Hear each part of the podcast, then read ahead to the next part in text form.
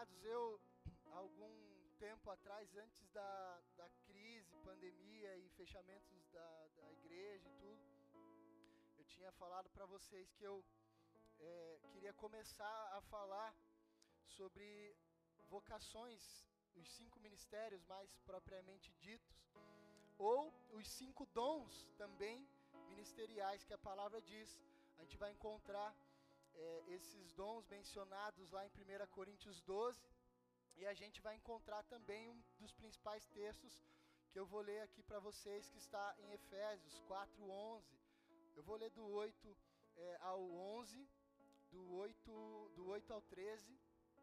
E eu fico muito feliz de poder estar tá falando disso com vocês, de poder estar tá, é, dando algo assim. A mensagem ela terá uma, uma roupagem, digamos assim, mais de, de ensino, amém, amados?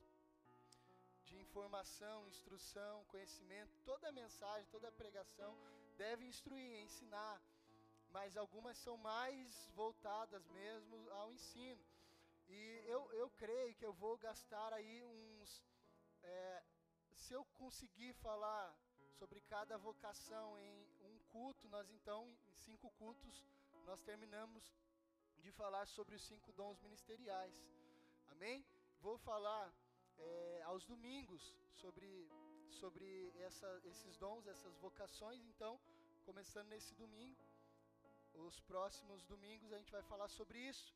Eu quero depois que, que, que a gente terminar esse, esse estudo sobre os dons ministeriais, eu quero falar também sobre outros dons dons que estão dentro da igreja, que fazem parte do corpo. Por quê? Porque você vai perceber que nem sempre, amados, porque é importante o tema? Porque nem sempre você vai se ver exercendo, é, exercendo na prática, tipo como uma função é, full time ou integral uma vocação dessa. Por exemplo, ah, nós temos então o ministério apostólico, nós temos o profético, nós temos o evangelístico, amém? O evangelista, nós temos o pastor e nós temos o mestre. Então, às vezes você vai olhar para isso e vai falar, pastor, não me enquadro, não me encaixo, não me vejo. E aí, eu não tenho nada a oferecer, não tenho dom nenhum. Aonde eu vou me, me encaixar dentro do corpo de Cristo, dentro da igreja? dentro do reino, né? Digamos assim. Entenda que a sua vocação, seu serviço ministerial, parte dele será utilizado para esse ambiente, amém? E outra parte para a terra, de um modo geral.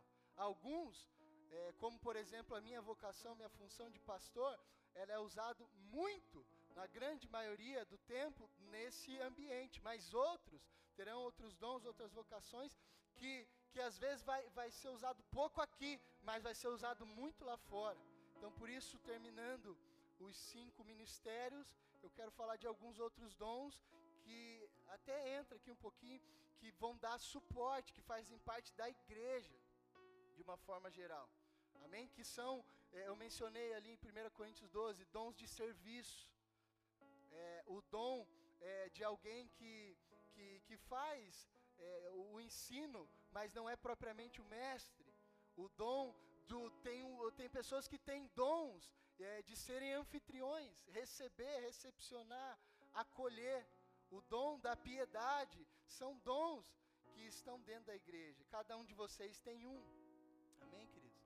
Talvez você vai se identificar com algum desses principais, mas talvez você não, não se preocupe, alguma coisa Deus pôs em você que vai ser útil para o reino, para a família de Deus, para o seu corpo na terra, tudo bem? Não, se, não fica triste. Pastor, eu não me identifico. Não fica triste. Deus deu a cada um alguma coisa. Isso vai servir para a glória dele. Basta e você descobrirmos o que é. Amém? O tema então dessas mensagens eu vou chamar de da importância dos cinco dons ministeriais para a igreja. Você está feliz? Você está com uma expectativa boa? Amém, amados? Você sabe que no esoterismo, essa galera do, do, pensamento positivo, talvez diriam assim: mande energias positivas para cá. Você já ouviu isso? Não? mande algumas energias, mas no, no, no Evangelho não existe isso. Eu quero que você, isso é verdade no reino. Deixa eu te explicar algo. Quanto mais fome você tiver aí embaixo, mais daqui de cima Jesus vai, vai derramar, amém? Tudo bem? Não é energia positiva que você manda para cá, tá? É fome e sede mesmo de justiça da palavra de Deus.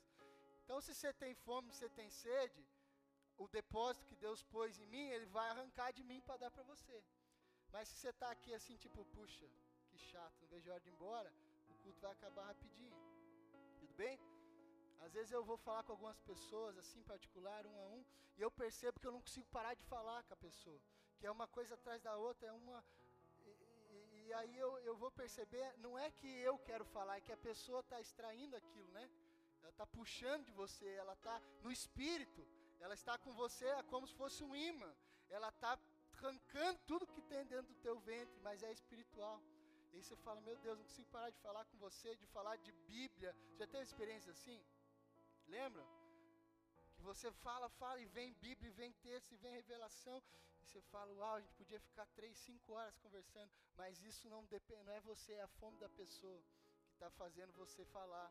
E ela está se alimentando espiritualmente. Então, quanto mais fome e sede você tiver, mais você vai absorver e aprender. Você não quer perder seu tempo aqui, amém? Abra então Efésios 4.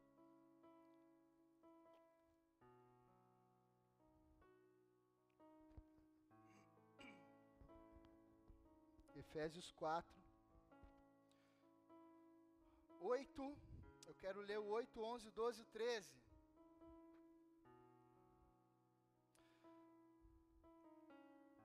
Assim: Por isso diz, quando ele subiu às alturas, o autor de Efésios é, é o apóstolo Paulo, amém, amados?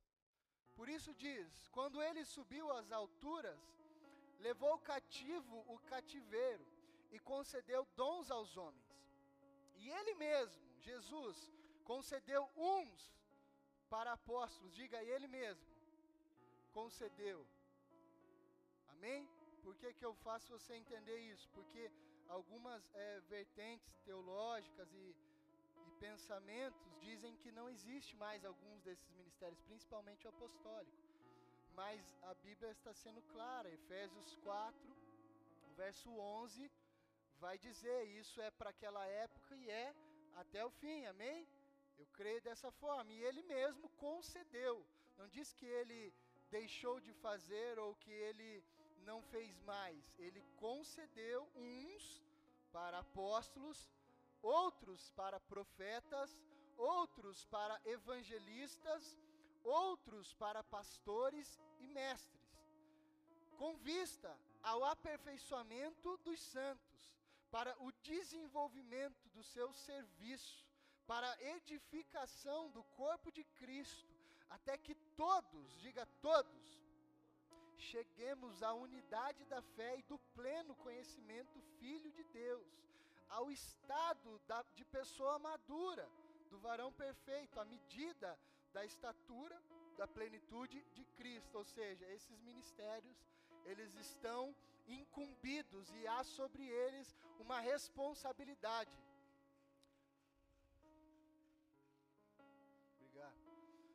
E há sobre eles uma responsabilidade de preparar a igreja para se tornarem como o primogênito, amém? Como o Cristo.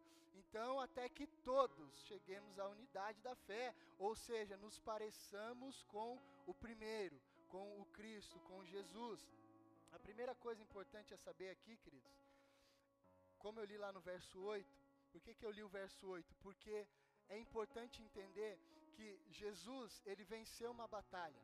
A palavra diz que aquele que desceu é o mesmo que subiu, e ele levou cativo o cativeiro. Então pense comigo, no Salmo 68 você vai ver uma analogia, uma, uma, uma história que fala um pouco sobre isso também.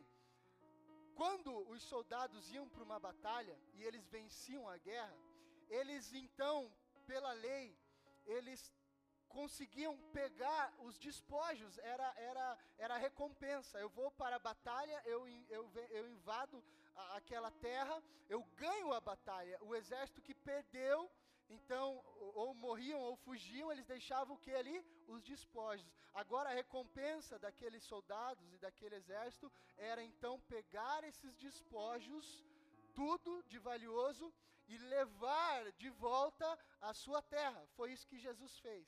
Quando Jesus veio, ele venceu uma batalha, ele venceu uma batalha na cruz. E quando ele vence essa batalha na cruz, ele vence contra quem? Contra a morte e contra a antiga serpente, o dragão, Satanás. Ele reconquista então os bens que eram dos homens. Ele invade esse território, porque a, o, o, diabo diz a Adão: A terra é minha, ela me pertence. Quando, Adão está, quando Satanás está tentando Jesus, ele fala assim: Escolhe o que, que você quer, eu te dou, me deram. Alguém me deu, quem deu? Adão deu quando pecou, Adão deu autoridade da terra a mim. Então a terra é minha, ela me pertence. Jesus veio então resgatar a terra. Quando ele vence a batalha, morre na cruz, ele, ele desce então é, ao abismo, diz que ele, ainda ali em Efésios, ele prega aos espíritos aprisionados. Ele, ele, isso é, é, é, um, é um negócio bem complexo de entender, eu não vou entrar nisso agora, amém, e, e, só que então aquele que, que desceu, desceu aonde? Desceu à terra e desceu às profundezas, ou também à sepultura. Ele foi, despoja Satanás, pega a autoridade que o homem tinha dado, as chaves do reino, da, da, e devolve a quem? Devolve ao homem. Ele vence a morte, ele vence o diabo, e agora ele leva cativo quem? O cativeiro. E ele faz o que com os homens? Ele reparte os despojos aos homens. Tudo que ele reconquistou, o que, que ele reconquistou? Dons espirituais. Jesus, antigamente, antiga aliança, sacerdote, sumo sacerdote, levitas tinham autoridade e condição de ministrar a Deus, de interceder, de entrar no templo. Agora Jesus conquista isso e distribui o que? Dons aos homens. Isso é nada mais, nada menos que despojos. Jesus veio, lutou a batalha, venceu a guerra, aprisionou Satanás, a antiga serpente, venceu os poderes das trevas, amém, amados? Levou sobre si toda a enfermidade, a morte, as doenças, todas as coisas. Pega agora, ele recebe o poder, a autoridade de Deus Pai, do seu Pai, e ele distribui com os homens como dom gratuito dons, habilidades, é, condição de fazermos algo. Agora, eu e você, os gentios, podemos também servir ao Senhor, podemos entrar no Santo dos Santos. Não são mais o, um ou outro sacerdote, não é mais o, o bispo, o presbítero, não. Agora, qualquer filho de Deus, do maior ao menor, pode se achegar ao Pai e adorá-lo, receber da sua presença, receber da sua graça. Foi isso que Jesus fez quando ele ressuscita Amém? E vence todas essas coisas. Então, por isso, é importante dizer que os dons, as vocações, só recebe de Jesus Cristo. É Ele quem dá, é Ele que distribui. Por que, que eu digo isso? Para que nós nunca venhamos bater no peito e dizer, eu sou, eu tenho ou eu quero. Não. Jesus te deu, amém. Se Jesus não deu, então não ache que aquilo é teu ou que por isso é importante a gente entender. Paulo vai dizer aos romanos: ninguém pense de si mesmo mais do que deve pensar. Amém? Então você nunca vai poder bater no peito e dizer: eu sou isso ou eu sou aquilo. A gente precisa entender. Jesus deu. Se Jesus deu, se ele autorizou, glória a Deus. É ele quem dá dons aos homens. Não sou eu que escolho. Amém, amados? Não é você que escolhe. Porque às vezes a gente vai olhar uma coisa ou outra, vai, vai, vai achar bacana. Puxa, que legal o dom profético. Puxa, que legal o serviço apostólico. Eu quero ser isso. Não, você não escolhe. É Jesus quem, quem te destina aquilo, quem dá a você aquilo. Não é você que escolhe, ele reparte isso. Ele mesmo capacita. Cada vocação, queridos, mencionada nesse texto, os cinco é, são dons ministeriais, amém? Dom ministerial, quem capacita é Cristo, quem capacita é o Espírito Santo. Não é uma cartilha, não é uma faculdade, não é uma aula, não é um treinamento. É Jesus, é o Espírito Santo. Todas essas coisas que eu mencionei fazem parte, são válidas, trazem ensino, trazem instrução, mas eu não posso olhar para você e falar assim: eu vou te fazer um apóstolo, eu vou te fazer um pastor. Não, você precisa entender se você foi vocacionado ou não. Por isso ministérios não dão certo. Por isso igrejas às vezes não dão certo.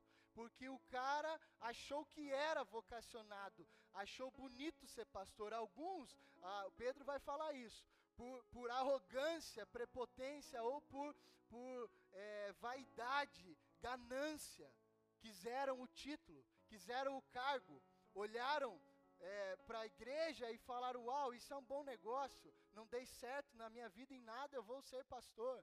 E aí esse cidadão abre uma igreja e começa a dizer que é pastor, e as pessoas frequentam e acham que ele é pastor, mas ele não foi vocacionado. Por isso, ali na frente, vem um adultério. Por isso, ali na frente, não que os vocacionados não cometem erros, amém, amados?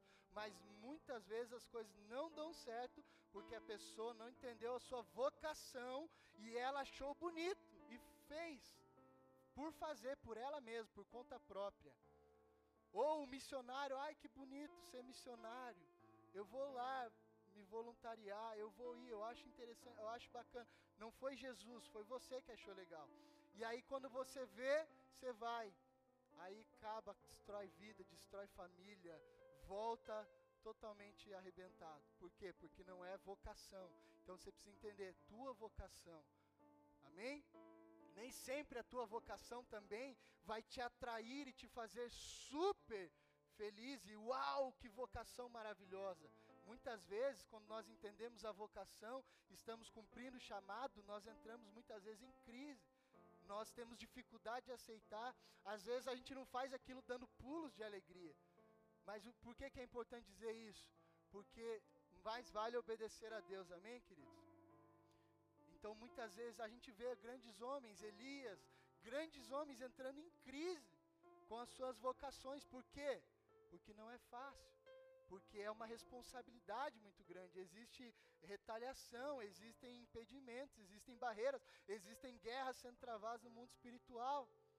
Então a gente precisa entender que nem sempre. Eu costumo perguntar para vocês às vezes quando vocês vão fazer uma coisa ou outra, cara, você gosta disso, você está feliz com isso, mas nem sempre você vai estar tá super feliz, super disposto, super, uau, pastor, eu estou apaixonado com isso. Mas é importante você entender o que queima no seu coração. Amém, querido? Porque não é fácil. Vai ter perseguição, retaliação, dificuldades, problemas. Mas se foi para isso que Jesus te chamou, faça, cumpra, execute, vai valer a pena. As vocações, elas não são escolhas humanas. Jesus que distribui. E aí ele diz assim: por que, que ele distribui? Para, diga, o aperfeiçoamento. Aperfeiçoamento dos santos. Então, aperfeiçoamento, a palavra é catartizo, que significa ajuste, restauração, pôr em ordem, restaurar, pôr em ordem, vamos ajustar.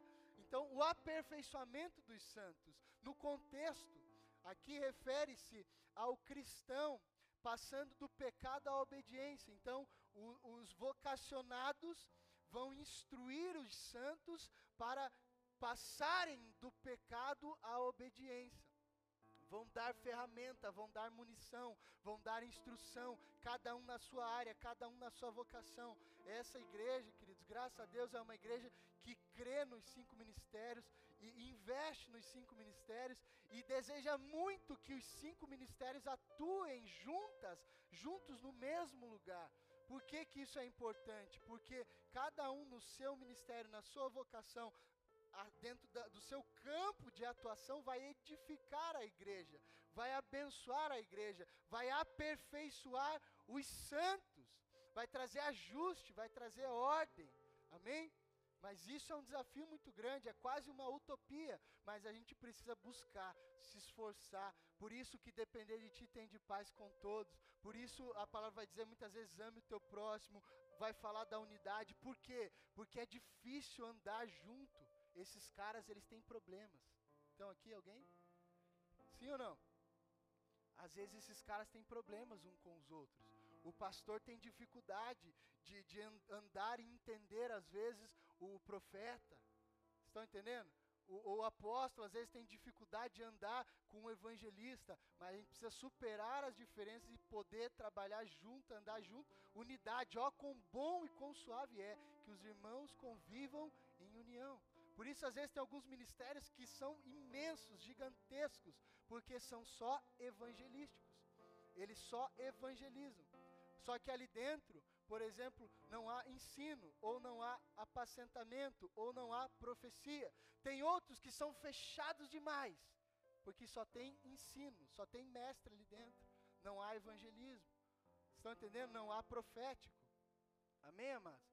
Mas a gente, como igreja madura, que está entendendo textos como esse, precisa aprender a andar junto. Então você, o profeta, o apóstolo, o missionário, o evangelista, né? É, o pastor precisam. Puxa, cara, eu tenho dificuldade de entender o seu ponto de vista. Mas quem disse que a gente precisa ser igual? Quem disse que a gente precisa atuar nas mesmas áreas? Quem disse que a gente precisa, às vezes, até pensar da mesma forma? Unidade não é isso, amém, amados? Tudo bem? O importante é você se esforçar, sendo um cristão genuíno, andar no corpo de Cristo Sabe por que que às vezes, deixa eu dar um, parênteses aqui e explicar uma coisa interessante também. Sabe por que que às vezes dentro da igreja naturalmente se formam grupinhos? Que a gente também chama às vezes de panelinha, sabe por quê? Porque às vezes aquelas pessoas têm coisas em comuns. Então naturalmente ela se junta com quem tem algo em comum com ela. Vamos falar então do ministério, da vocação. Você tem algo profético, sonhos, coisas assim você vai encontrar dentro do corpo pessoas que entendem a, a, as suas revelações, sim ou não? Que falam a mesma língua. E aí, naturalmente, se formam grupos. Às vezes é saudável, às vezes não é saudável. Mas só para explicar a você, para que você não esteja procurando uma igreja perfeita que não tenha isso, queridos, isso é natural do ser humano. Você se identifica com pessoas, você se conecta com pessoas, você faz amizade mais fácil com uns e com outros, às vezes tem mais dificuldade. Mas é importante que você, puxa, entenda aonde você está, a qual casa você pertence, a qual ministério você exerce, qual a sua vocação, e você vai amar o próximo acima de, de, de, de você. Você vai amar o próximo como se ama a si mesmo, amém? Ainda que o cara não te entenda, ainda que ele ache que você é louco, tem gente aqui, por exemplo, que se, se um irmão começa a rodar, rodopiar, falar em língua, pular, virar cambalhota, escandaliza. Sim ou não? Por quê? Porque você não tem a mesma vocação, a mesma atuação, a mesma forma de pensar. Você vai pensar o que? Eu já, já me confrontei com isso e tive que orar e pedir perdão a Deus. Eu já olhei para algumas coisas e falei: desnecessário, não precisa. Estão aqui comigo? Faz sentido? Já olhei algum, algumas cenas, algumas coisas, não aqui, mas em outros lugares que eu falei, cara, não precisava. Por quê? Porque eu queria outra coisa, mas a pessoa que estava pregando, que estava fazendo, tinha outra atuação ministerial. Mas eu preciso amá-la, entendê-la. Às vezes é exagero, às vezes é emoção, às vezes é palhaçada, mas às vezes é legítimo, às vezes é do espírito. Tudo bem, amados? Então, o aperfeiçoamento dos santos, cada um na sua vocação, entendendo quem é, trabalhando com o seu dom para edificar, ajustar, colocar em ordem. Diga, todos devem desempenhar o seu serviço. Dessa forma, o corpo é edificado. Amém? Eu estou falando do ministério, então, começo falando hoje do ministério apostólico. Queridos, a palavra apóstolo, a tradução dela, desde o seu princípio, originalmente significa um delegado, ou seja, alguém também enviado, um embaixador, um mensageiro, alguém mandado em missão. Essa é a tradução original para a palavra apóstolo, enviado, embaixador, alguém com uma ordem que foi delegada. Você saiu de um quartel-general com uma ordem, vai, execute. Essa é a tradução do apóstolo ah, nós encontramos só no Novo Testamento. No Antigo Testamento nós não encontramos essa palavra. No Novo Testamento nós encontramos ela 82 vezes, a palavra apóstolo. Isso na versão NVI. Em outras versões podem dizer mais ou menos. A primeira menção da palavra apóstolo está em Mateus 10, 2. Quer abrir aí? Vamos ler?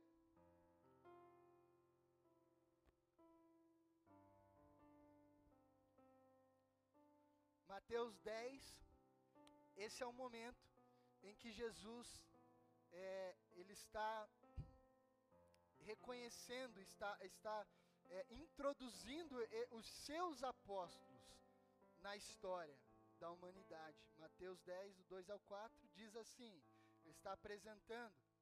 Ora, os nomes, os nomes dos doze apóstolos são estes. Primeiro, Simão, chamado Pedro, e André, seu irmão. É, querido, se você é cristão, serve a Deus há um tempo, caminha com Jesus, a gente precisa saber dessas coisas, amém? Tudo bem, que? Crentes de Campina Grande do Sul, você sabe que agora eu sou cidadão campinense, amém, amado? Então eu vou lutar por essa terra com todas as minhas forças. Eu represento você, você representa a mim. Então nós precisamos conhecer a Bíblia. Quero servir a Deus, quero né, ser usado, mas não conheço a Bíblia, não, não tem como. Então, vamos lá, o nome dos apóstolos, os primeiros doze. Você vê que doze é um número interessante, né? Nós temos as doze tribos de Israel, nós temos os doze apóstolos. A Bíblia trabalha com números, com ciclos, com coisas assim proféticas. O primeiro é o Simão, chamado Pedro, e André, seu irmão. É, Tiago, filho de Zebedeu, e João, seu irmão. Nós temos Filipe e Bartolomeu. Nós temos Tomé e Mateus, o publicano, ou seja, o cobrador de impostos. É, nós temos Tiago, filho de Alfeu, e Tadeu.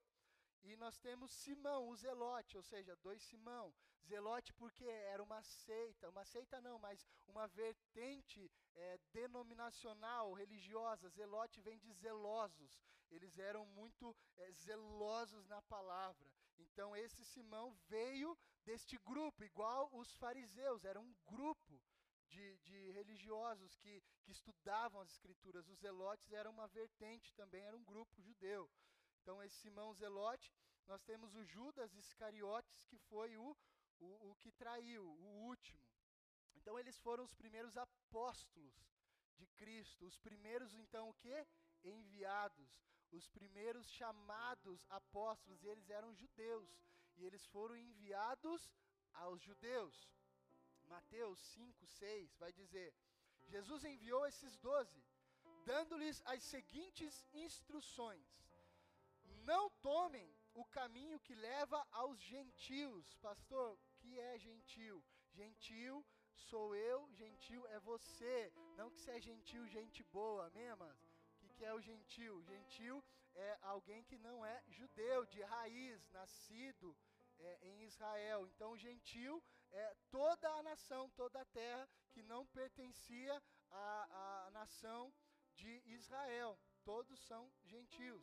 Então, Jesus deu a ordem a eles, disse, disse assim para os doze: Vão, mas primeiro, olha lá, vamos continuar lendo o texto. Nem entrem nas cidades dos samaritanos, mas de preferência, procurem as ovelhas perdidas da casa de Israel. Então, os primeiros apóstolos são enviados, comissionados, vocacionados para o seu povo, para começar a anunciar aos da casa de Israel. Para quê? Para que eles reconheçam e creiam naquele que havia sido prometido há muito tempo. Eles tinham as profecias, eles tinham os profetas, eles tinham Moisés, eles tinham a lei. Então Jesus falou: vamos começar por partes, vamos começar numa sequência. Primeiro a gente fala com o nosso povo, eles precisam reconhecer que o prometido Messias chegou, e aí então, depois, a ideia é: apacentamos eles se convertem e a partir deles as nações são discipuladas e ouvem falar do Messias. Mas nós sabemos que Jesus foi rejeitado. Ele falou que ele veio para os seus, mas os seus não receberam. E aí depois então outros apóstolos vão ser levantados agora para o mundo, para a terra. Então após a crucificação e a ressurreição, Jesus chamou, queridos, para o trabalho apostólico. Depois que então ele comissionou esses doze, foram para os judeus, ele morre, é, é, ressuscita, volta aos céus e agora então ele autoriza outros apóstolos a começarem, a continuarem o trabalho, o serviço apostólico. Nós temos um dos principais então apóstolos que escreveu mais da metade do Novo Testamento, que se chama o apóstolo Paulo ou o Saulo, tá? Paulo no grego, Saulo em hebraico, amém, amados? Jesus não substituiu o nome de Paulo, às vezes a gente ouve isso. Paulo continuou se chamando Saulo, Saulo continuou se chamando Paulo. Só que para o hebreu ele tinha um nome, para o grego ou romano ele tinha outro nome. Para o hebreu, Saulo, para o romano, Paulo. Amém? Tudo bem?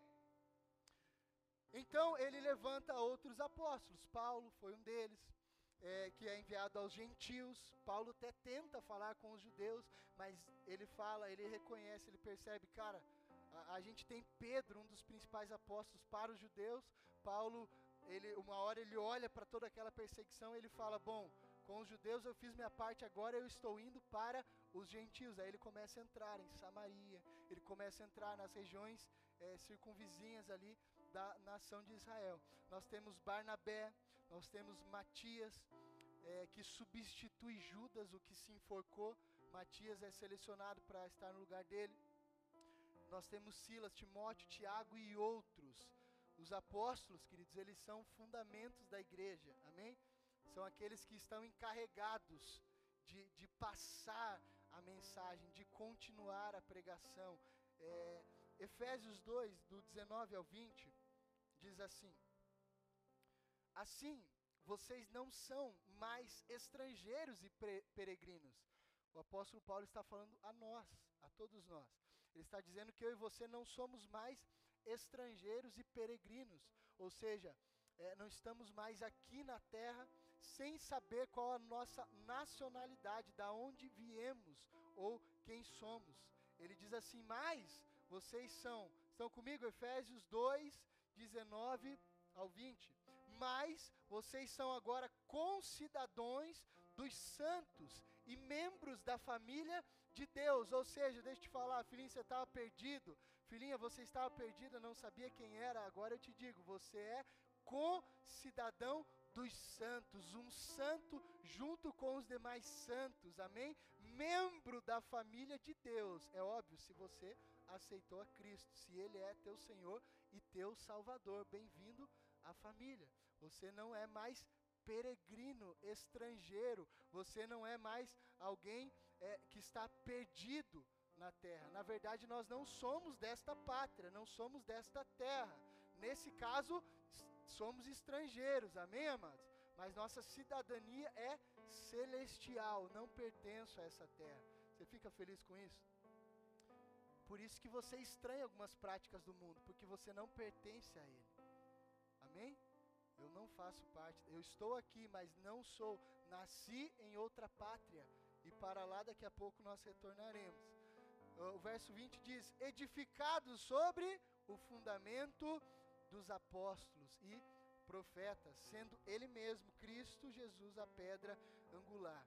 Queridos, deixa eu falar, o ministério apostólico, em grande parte, é, ele constitui, tá, pastor? O que é então o ministério apostólico? Em grande parte, ele constitui em trabalhos missionários é, ensinamento, preparação de líderes para o cuidado de novas igrejas estabelecidas, enviados para começar novos trabalhos. Para quem não sabe, nós somos uma igreja apostólica. Temos um apóstolo sobre essa casa que recebe então uma revelação. Algumas pessoas dizem que não existem mais apóstolos, porque dizem que o apóstolo tinha que ser só aquele que viu Jesus ou só aquele que foi discipulado pelo próprio Cristo. Mas a palavra de Deus diz que, que Jesus ainda está em nosso meio, amém, amados? Sim ou não? Alguns homens andaram com Jesus, os doze, carne e osso. O apóstolo Paulo viu Jesus numa visão sobrenatural, Jesus não, já não estava mais carne e osso. E outros também receberam revelações de Deus. Jesus, você crê que Jesus ainda fala conosco? aparece, dá revelação, instrui. Quantas pessoas já viram Jesus aqui? Você vai se espantar com a quantidade. Vai lá. Pode erguer bem alto a mão. Ergue, sem timidez. Ou seja, Jesus continua aparecendo, amém? Continua falando, continua se movendo, se manifestando, instruindo pessoas, empoderando pessoas. Então Paulo vai dizer isso. Eu porventura não vi a Cristo? Então nós continuamos ainda vendo Jesus, recebendo instruções dele. É óbvio que hoje a principal obra, o principal ministério que está em atuação é do Espírito Santo. Amém? Deus Pai começa o trabalho, Antigo Testamento, Deus Filho então perpetua isso com a cruz e agora nós temos o Espírito Santo atuando em nosso meio. Três ministérios, amém, amados? Mas eles continuam atuando, agindo, falando, se revelando. Então, apóstolo Rina recebe uma revelação da parte de Deus, o Senhor fala, traz instrução, direciona, mostra algumas coisas, é, abre um mapa diante dos seus olhos e ele começa a obedecer a Deus, então, algumas instruções, e hoje cá estamos nós, com esses números que eu te mostrei, 20 anos depois, uma igreja crescendo, pessoas sendo alcançadas, evangelizadas. Então, ele não olhou para si e falou: sou um apóstolo. Achei bacana, quero esse título. Massa, vou andar com um cordãozão de ouro e vou falar que eu sou apóstolo. Não foi isso que aconteceu. Comissionado por Cristo, começa um trabalho e a unção que está sobre a vida do homem então vem à tona e todos podem reconhecer e dizer: realmente você tem uma unção apostólica. Estão entendendo? Não é um registro em cartório. Do que, que você vou te chamar? Ah, me chama de apóstolo. Não, é uma unção que é reconhecida por Deus. Por quê? Pelos frutos, pelo trabalho, pelos frutos sereis conhecidos. Amém? Então você é, é, é inegável você olha e fala, uma unção apostólica, alguém que foi enviado, começa fundamentos, começa trabalho, começa constituir igreja, levantar pessoas, treinar líderes, deixa pessoas ali e continua a jornada fazendo esse trabalho, uma unção apostólica. Hoje em dia, esse por isso que algumas pessoas combatem o título, porque ficou um pouco, é, como que eu posso dizer, um pouco banal. Ah, o cara às vezes tem um ministério grande e ele se intitula apóstolo. Isso não é o homem que reconhece, é Deus quem vai trazer isso notoriamente a público. É Ele quem honra, Ele vai dizer, junto com os outros vocacionados, essas pessoas que têm visão espiritual vão reconhecer e vão dizer: é latente o ministério sobre a sua vida, é latente a vocação sobre a sua vida. Amém, amado?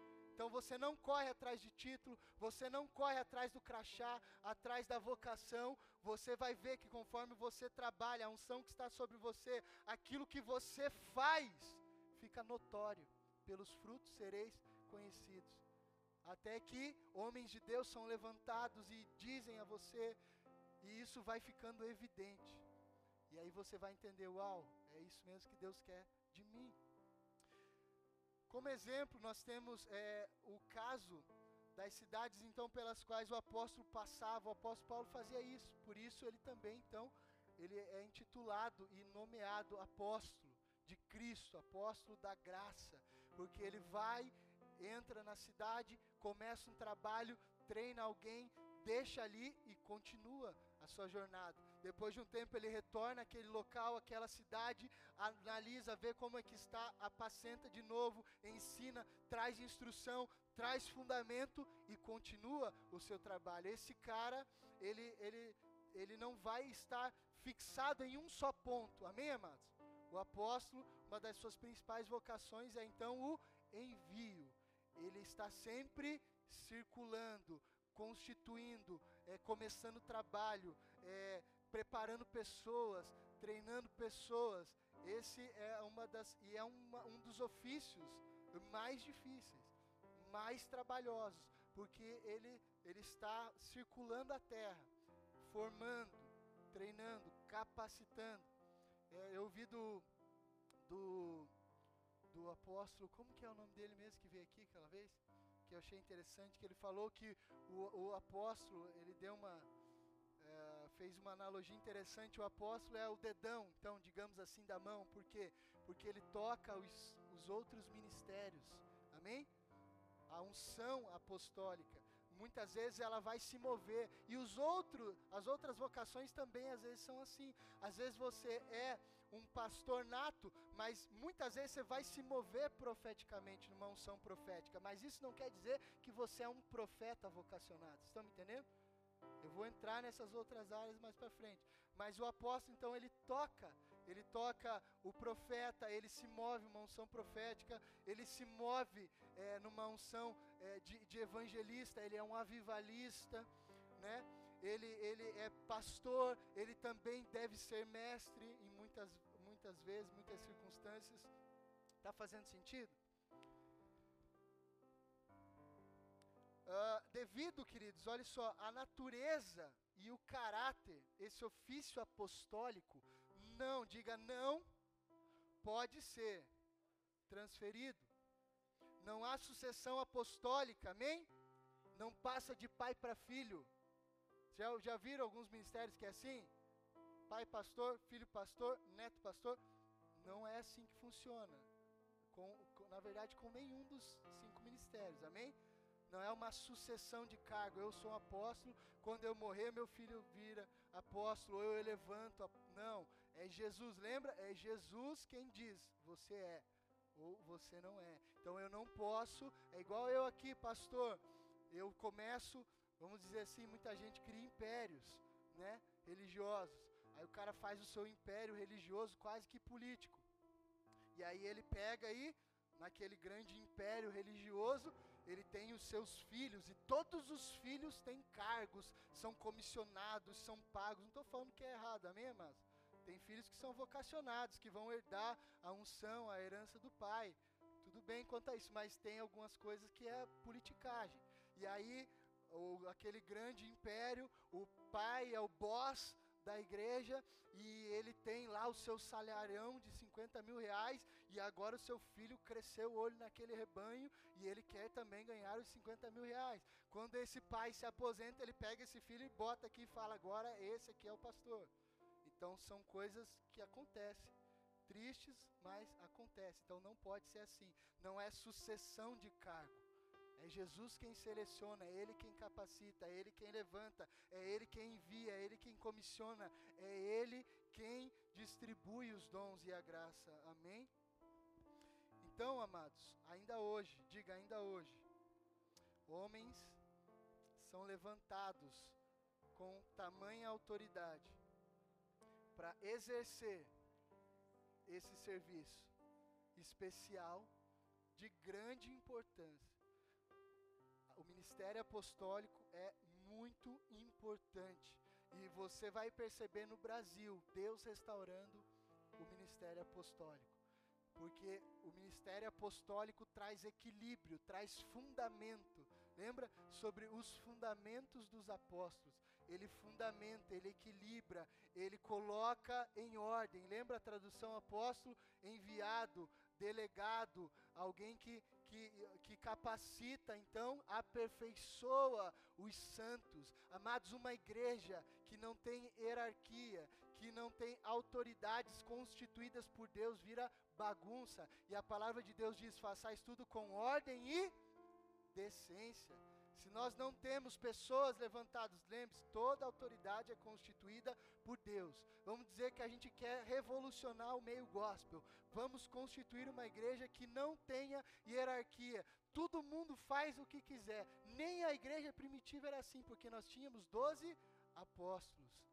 Se a igreja acontece, eu já, já conheci pessoas que participavam de igreja assim, ah, pastor, não é de Deus, Deus não se agrada. Não, não estou dizendo isso, mas eu digo que é mais difícil trabalhar assim, é mais difícil é, formar um corpo saudável assim, porque todo mundo quer mandar, todo mundo quer fazer, todo mundo quer aparecer, todo mundo quer cargo, todo mundo quer título, todo mundo quer unção. Então, quem que a gente vai ouvir? Quem que vai instruir? Quem que vai dar direção? Por isso é saudável que a igreja de Cristo tenha hierarquias espirituais, autoridades espirituais. Lembre, ele mesmo deu uns para apóstolos. Amém? Profetas, evangelistas, pastores e mestres para maturidade do corpo. Então, amados, se não tem essas figuras na igreja, vira bagunça, vira baderna. Ninguém sabe a quem ouve, ninguém sabe a quem obedece, ninguém sabe qual a direção, ninguém sabe para onde está indo, nem o que está sendo feito. Todo mundo quer fazer alguma coisa, quer aparecer. Pastor, temos que fazer, você tem que entender o seu ministério, você tem que atuar na tua área, mas a, a ordem e decência. Alguém vai falar, alguém vai instruir, você em submissão, em obediência, reconhece a autoridade, acata, obedece, se é, identifica isso nas pessoas, amém? Toda autoridade é constituída por Deus. Só que algumas pessoas usam essa autoridade de forma errada. A culpa é de Deus? Diga, não. Você sabia que a cadeira presidencial é uma autoridade constituída por Deus? Amém? O presidente que está com o cargo, se ele erra ou falha, a culpa é de Deus? A cadeira que ele ocupa é a autoridade, é constituída por Deus mas cada um dará conta dos seus atos. Então, se você é levantado, um diácono, um presbítero, um pastor, um profeta, um apóstolo, e pega isso agora e faz um monte de bobagem, a culpa não é de quem te levantou, quem reconheceu o chamado na sua vida, e nem de Deus. A culpa é basicamente sua que não soube lidar e atuar dentro da sua área de atuação, da sua vocação. Amém, amados? Por isso a responsabilidade é grande. A quem muito é dado, muito será cobrado. Vamos repetir isso? Quem muito é dado, muito será cobrado. Tiago vai dizer: Não queiram vocês, muitos de vocês, ser mestres, porque o mestre vai ter sobre ele maior rigor, porque ao mestre é incumbido que ele entenda da palavra e ensine a palavra corretamente. Então, a quem muito é dado, muito será cobrado. Cada cristão, responsabilidade. Cada cristão, dever. Cada filhinho ou filhinha, nós, igreja madura, amadurecida, aperfeiçoamento dos santos, para o crescimento, para a obra, para o serviço ministerial, não ficamos transferindo responsabilidade, amém, amados? Não é mais como foi lá com Moisés. Sobe lá, Moisés.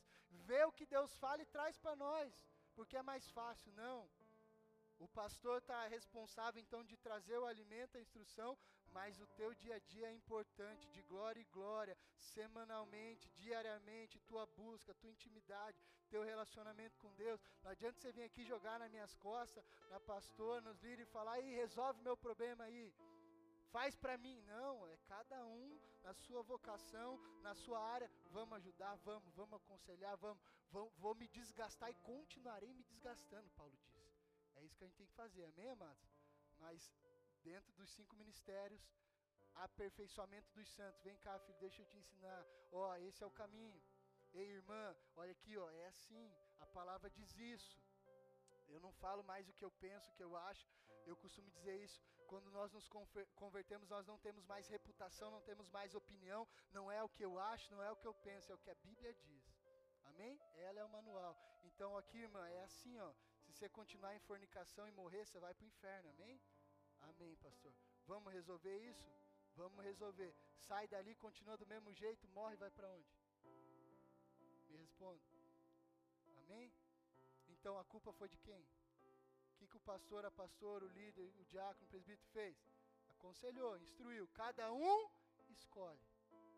Eu quero, eu não quero. Como eu disse, você pode enganar quanto tempo você quiser alguém, mas Deus sabe. Tudo bem, amados? Nossa responsabilidade ensinar, trazer instrução, aconselhar, ajudar em oração, dar, os, dar o ombro para você, se apoiar, suportai-vos uns aos outros. O que, que é suportar um ao outro? É tolerar? Não, suportar um outro é falar: ei, pega aqui no meu ombro que eu vou te carregar, pega aqui nas minhas costas que eu vou te levar, eu vou ser uma plataforma para você. Quero que você chegue mais longe, aonde eu vim você tem que ir mais longe. Suportar um ao outro, um dando braço para o outro e ajudando a chegar ao seu destino. Amém? Mas cada um escolhe, eu quero, eu não quero. Pastor, quero continuar em fornicação, quero continuar usando droga, quero continuar fazendo o que eu quiser da minha vida. Tudo bem, amados. No tribunal, Jesus vai expor isso e vai te perguntar: e aí, por que você não obedeceu, pastor? Por que você não fez o que o teu irmão lá falou para você fazer? A culpa não é dele, filho. Você não está entrando aqui ó, no paraíso junto comigo porque você escolheu errado. Amém? Cinco ministérios: instrução, aperfeiçoamento dos santos, para que todos cheguemos à estatura do varão perfeito, para o serviço ministerial adequado. Área de atuação de um apóstolo, fundação de igreja, diga fundação de igreja. Diga missão transculturais. Diga projeto de abertura de novos campos de trabalho. Diga ensino, seminários, capacitar líderes. Então, ao longo da história, amados, surgiram homens com, apostula com apostolados latentes, fora os doze, fora Paulo, esses que a gente conhece na Bíblia.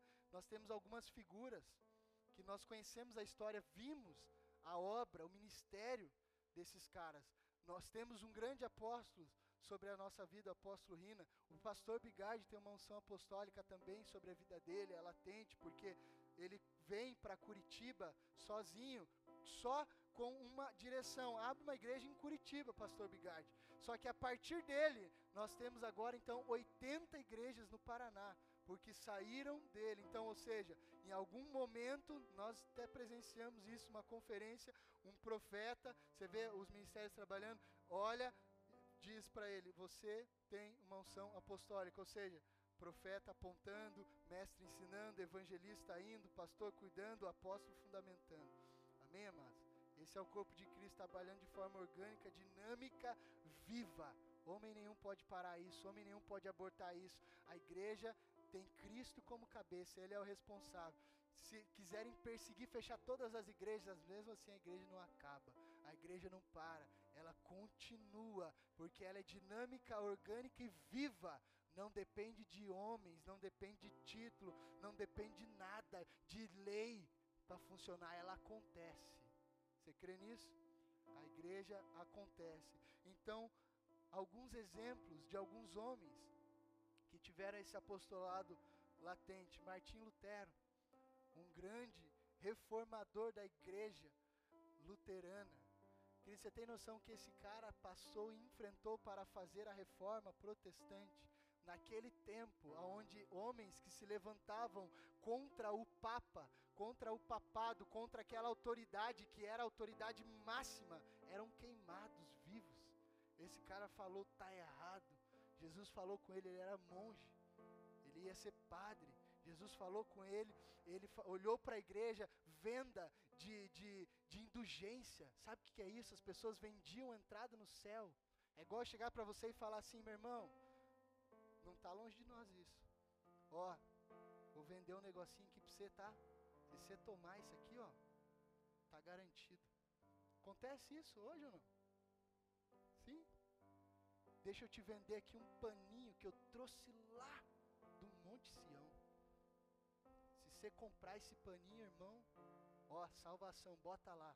Os demônios fogem do paninho. A, a, o óleo, a rosinha, a roupinha. Acontece isso hoje, há 500 anos atrás.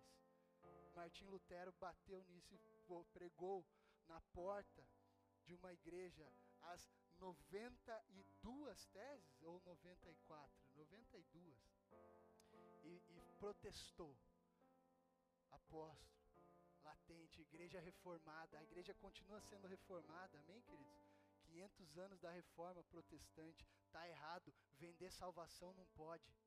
Ninguém vende entrada no céu. Ei, filhinho, ô, fica aqui, ó. Teu dízimo é alto.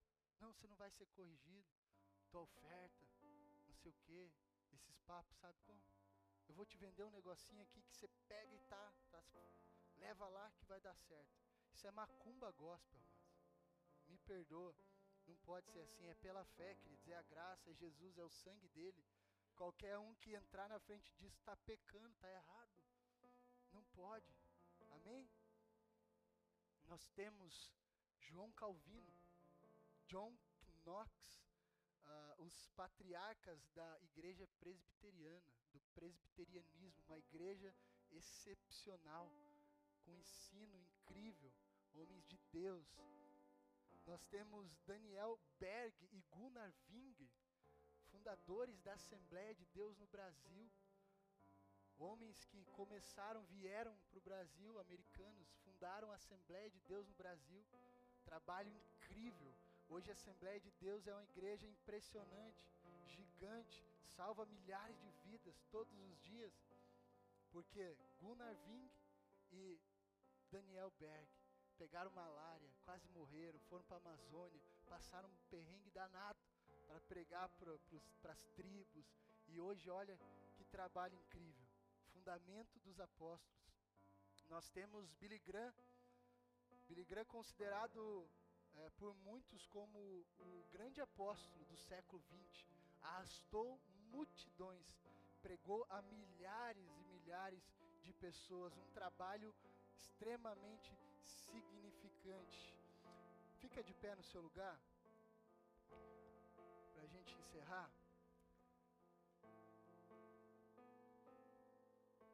Esses e entre centenas de outros homens que são levantados como apóstolos, pastor cita alguns atuais. Pastor Luiz Hermínio, Mevan, apóstolo Rina, nosso apóstolo. Nós temos o apóstolo Valdir Reis, esteve aqui. Nós temos centenas de outros apóstolos que estão vivos hoje, fazendo trabalhos incríveis com a igreja de Cristo na terra. Amém, amados? Eu quero que a minha oração e a sua oração hoje é que nós venhamos pedir ao Senhor que Ele levante então apóstolos segundo o seu coração, que Ele abra os nossos olhos, se essa é a nossa vocação, que mediante a tudo isso que eu disse, você possa compreender. Cara, eu acho que eu, eu, pastor, Deus já falou isso ao meu coração, já usou algumas pessoas.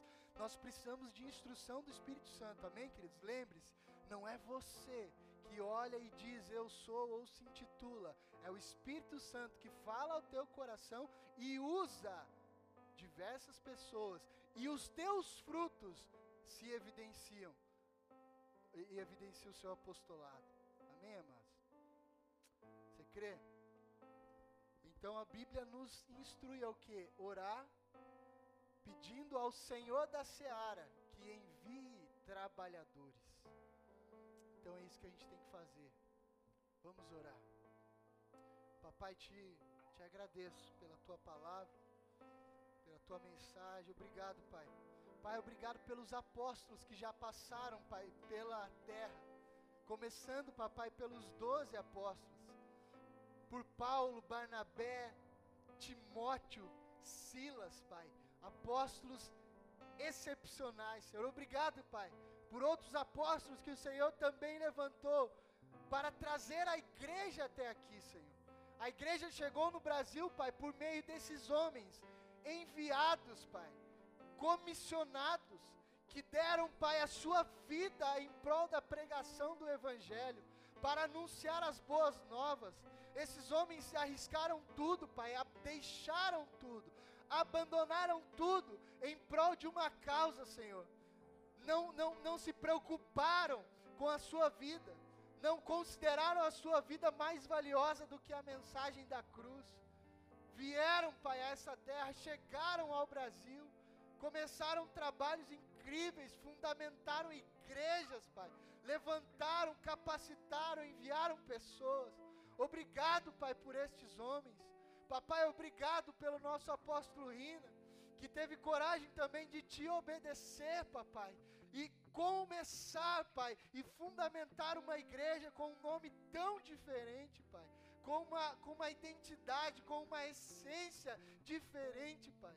Papai apóstolo Rina certamente enfrentou resistência, zombaria, chacota, humilhação, papai mas o Senhor o capacitou junto com a sua esposa, com a pastora Denise. O Senhor o protegeu, o Senhor cuidou da visão do ministério, o Senhor cuidou da essência, Pai, ministerial. O Senhor capacitou e tem capacitado ele. Obrigado, Pai. Obrigado por pertencermos a esta casa. Pai, obrigado pelos outros apóstolos que têm feito, feito trabalhos incríveis e relevantes na terra, Pai. A Igreja Assembleia de Deus, o Mevan, Pai, as igrejas presbiterianas, a quadrangular, Pai, as igrejas luteranas, Pai, as outras igrejas que professam o Teu nome. Obrigado, Papai, por essas casas que o Senhor tem levantado. A Tua palavra diz que nós teríamos, o Pai, um lugar para te buscar, que a Tua casa seria chamada casa de oração. Obrigado por essas igrejas relevantes, Pai. Por essas igrejas que não morrem com o tempo. Obrigado, Jesus, por esses trabalhos incríveis que o Senhor tem levantado em nossa cidade, Pai. Papai, não queremos ser, Pai, a melhor igreja, não temos pretensão de ser uma igreja perfeita, isso é impossível. Sabemos, Pai, que nós temos uma identidade, um DNA, mas sabemos, Pai, que o corpo soma um com o outro. Sabemos, papai, que o corpo está bem ajustado, está ligado um com o outro. Papai, eu preciso dos meus irmãos, pai. Eu preciso das outras igrejas, pai. Eu preciso dos outros pastores, pai. Eu preciso dos outros apóstolos, pai. Eu preciso, pai. Nós precisamos que o Senhor continue levantando, Pai, homens segundo o teu coração, apóstolos, Pai, que entendam a sua vocação, que constituam trabalhos, Pai, que capacitem pessoas, que levantem, que comecem, que fundamentem, Senhor. Levanta, Jesus. Se nessa casa nós temos apóstolos, Pai, eu peço que o Teu Espírito abra os olhos.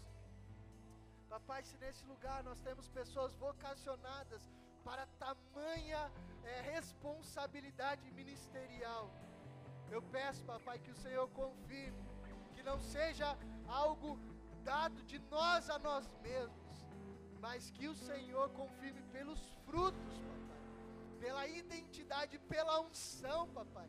Os apóstolos andarão, pai, e os sinais lhe acompanharão. Sinais, maravilhas, prodígios. Todo cristão, pai, irá atuar com um nível de autoridade. Mas nós sabemos que o ministério apostólico, ele carrega muita autoridade, muita unção, e muita intrepidez, Senhor. Papai, eis-nos aqui. Levanta os teus apóstolos, Pai.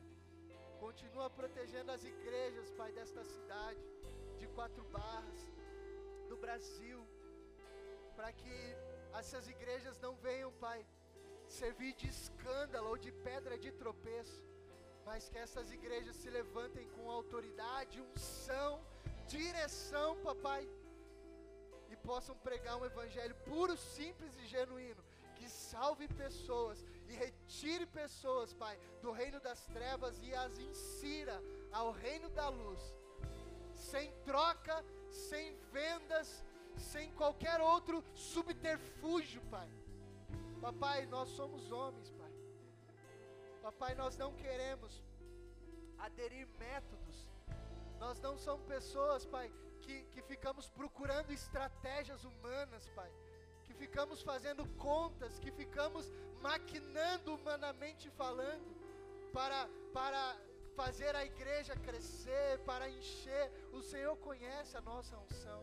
O Senhor conhece a nossa identidade, o Senhor conhece o nosso DNA, Pai, e nós estamos, Pai, seguros e felizes com isso. A igreja é tua, ela é orgânica e ela é dinâmica, Jesus ela cresce a hora que o Senhor quiser, e ela esvazia também a hora que o Senhor quiser. Jesus, nós não andamos baseados em números, em estatísticas, em dados. Papai, uma igreja lotada de gente às vezes não significa nada. O Senhor procura discípulos, o Senhor procura adoradores, o Senhor procura aqueles que o adorem em espírito e em verdade. Pode ser com três irmãs, Pai, orando. Pode ser com uma família dentro de uma casa. Pode ser com cem. Pode ser com mil, Pai. O que torna a igreja relevante, com poder e autoridade, é o quanto ela te ama, Jesus, e o quanto ela te obedece. Portanto, Jesus, pedimos colírio para os nossos olhos. Pedimos ouro refinado, Jesus. Pedimos roupas para cobrir a nossa nudez